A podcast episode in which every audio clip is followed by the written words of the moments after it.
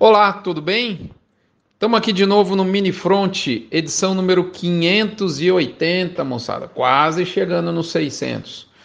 Essas edições chegam sempre com apoio especial de MSD, Vmax, Nutron Cargill, UPL Pronutiva, Cicobi Cred Goiás, Agropecuária Grande Lago, Alflex Identificação Animal, Asbran e gerente de pasto, que une o pacote, o tripé de um software, um método e uma consultoria para você transformar a pastagem em número. Pessoal, essa vez o, o Front tem uma historinha especial. Né? Eu, quando eu escrevo notícias do Front, eu interajo com os assinantes. E quando eu interajo com os assinantes, melhor dizendo, eu aprendo muito com isso. Né? E, e, justamente o que eu vou falar essa semana vem de uma dessas interações. Dessa vez veio com o companheiro José Luiz Pedreira, que a gente ousa chamar de amigo, que juntamente com a sua esposa Adriana, como ele me confidenciou, comandam a fazenda Barra, lá na nossa querida, no querido estado da Bahia. Um abraço para os amigos da Bahia. Tá lá, tem inclusive o Instagram fazenda.barra. Dá uma olhada lá, moçada. Muito bacana. Uma história legal de uma família ligada à terra. E em função de um, de um comentário que ele mandou, que eu vou tomei a liberdade de, de, de perguntar a ele, ele autorizou, eu escrevi esse mini front. Estava indo para a fazenda, recebi esse comentário dele, achei espetacular. Era exatamente o que o que eu estava consolidando para dizer daqui a alguns dias num evento que eu vou estar presente. Ele resumiu com maestria. E o, o título desse mini front, né, que eu não disse até agora, é o seguinte: são dois polos e não mais apenas um que comandam o mercado pecuário. Então vamos começar com justamente com o um comentário do, do, do José Luiz. Ele disse o seguinte: abre aspas, assisti uma palestra do Rogério Goulart, me levou a confirmar, ao assistir, melhor dizendo, ao assistir uma palestra do Rogério Goulart, me levou a confirmar sobre o cenário atual para os preços pecuários no médio e longo prazo. As ideias dele são fantásticas e embasadas em muito estudo por décadas no mercado e conhecimento do ciclo pecuário. Só que acho que nunca vi os fundamentos estruturais formadores de preços sofrerem tanta interferência dos fatores conjunturais.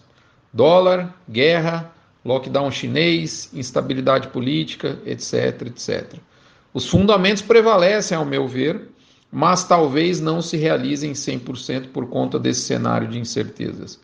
A cabeça ferve, como ele disse aqui, como dizem os matutos por aqui. Fecha aspas. Moçada, para mim a sacada do Zé Luiz, né, já chamando aqui de Zé Luiz, olha só, resume com perfeição o motivo de termos um cenário de gestão de risco de preço tão desafiador como o atual. Perceba que ele reconhece todas as questões que envolvem o afamado ciclo pecuário e a ligação direta dele com a direção dos preços pecuários. O famigerado ciclo, polêmico ciclo, é tudo que ocorre em função da margem da cria estar mais alta ou mais baixa. A retenção ou abate de matrizes e tudo que vem depois é apenas consequência. Essas forças são onipresentes na pecuária, tal como a gravidade. A gente não vê, mas percebe claramente seus efeitos. Ainda, claro, tem quem duvide do ciclo pecuário. Eu respeito, apesar de não concordar.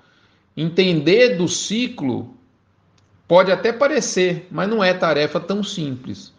Antes, até talvez uma década ou mais atrás, né, moçada? Bastava entender esse ciclo e pronto. Em linhas gerais, o rumo do mercado está na palma da mão do cara que entendeu.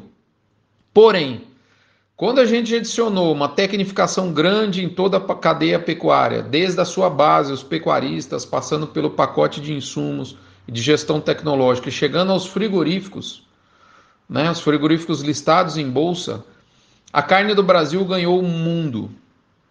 Os frigoríficos, quando eu disse os frigoríficos listados em bolsa, disse as, as empresas exportadoras, não necessariamente listadas em bolsas, em bolsa, melhor dizendo, mas o conjunto de empresas exportadoras. Hoje exportamos em grandes números algo como 25 a 30% de nossa produção, com uma venda altamente centrada na Ásia em termos de margem. Então, a margem da venda externa do Brasil está centrada na Ásia. O volume está, mas a margem muito mais do que o volume. O hipermercado do mundo, como eu chamo o Brasil, ganhou os holofotes merecidos. Isso fez explodir a interferência desses fatores conjunturais alguns anos menos importantes, tais como câmbio, né, certificações, aspectos sanitários, nuances comerciais né, específicas de países, de culturas que estão muitas vezes do outro lado do mundo, questões políticas, posições de blocos comerciais, guerras, como a gente está vendo, e por aí vai. Em resumo, Hoje, essas duas forças, na minha opinião, são igualmente importantes na determinação do preço, tal como o Zé Luiz pontuou. Preço esse desde o bezerro até a arroba. A força estrutural nas vestes do ciclo pecuário e as forças conjunturais de natureza sanitário, econômica e política. Essas duas, esses dois polos são importantes. E a presença desses dois polos com intensidade de importância grande revelou adicionou uma dificuldade sem precedente para a previsão dos analistas com relação à bolsa, com relação à arroba. Não à toa a volatilidade do boi gordo na B3 antes mansa decolou. O milho tinha volatilidade alta, o boi não. Hoje os dois têm. As forças estruturais devem prevalecer no final das contas, no fim do dia, mas por diversos motivos as forças conjunturais assumem um comando. Penso eu que o estrutural vai ditar o rumo no médio e longo prazo de maneira crônica, mas o conjuntural tem o poder de ser mais agudo e mudar tudo ao sabor da velocidade dos bytes. Há de, há de estar na sua memória o último setembro e outubro, né? Esse ano de 2021 que acabou de passar. E aí fica a pergunta para a gente finalizar: como enfrentar tudo isso? Sendo direto. Seja melhor que você mesmo era ontem. Seja melhor que você ontem. A pecuária do futuro é um convite intransferível à sua evolução como agroempreendedor. Quem não entender vai ficar pelo caminho. É isso, um abraço, espero tenha ajudado. Vamos raciocinar sempre junto. Mercado no momento difícil, né? momento de safra.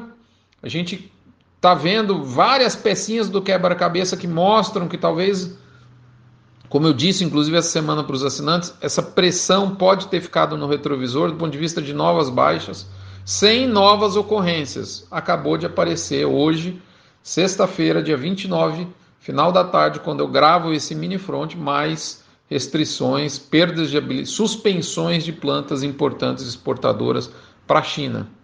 Difícil o mercado, difícil o cenário, imprevisibilidade total. Moçada, é isso. É o que temos para hoje. Isso é fantástico. É difícil demais, mas é fantástico. Isso vai fazer você evoluir. Um abraço, até a próxima, moçada.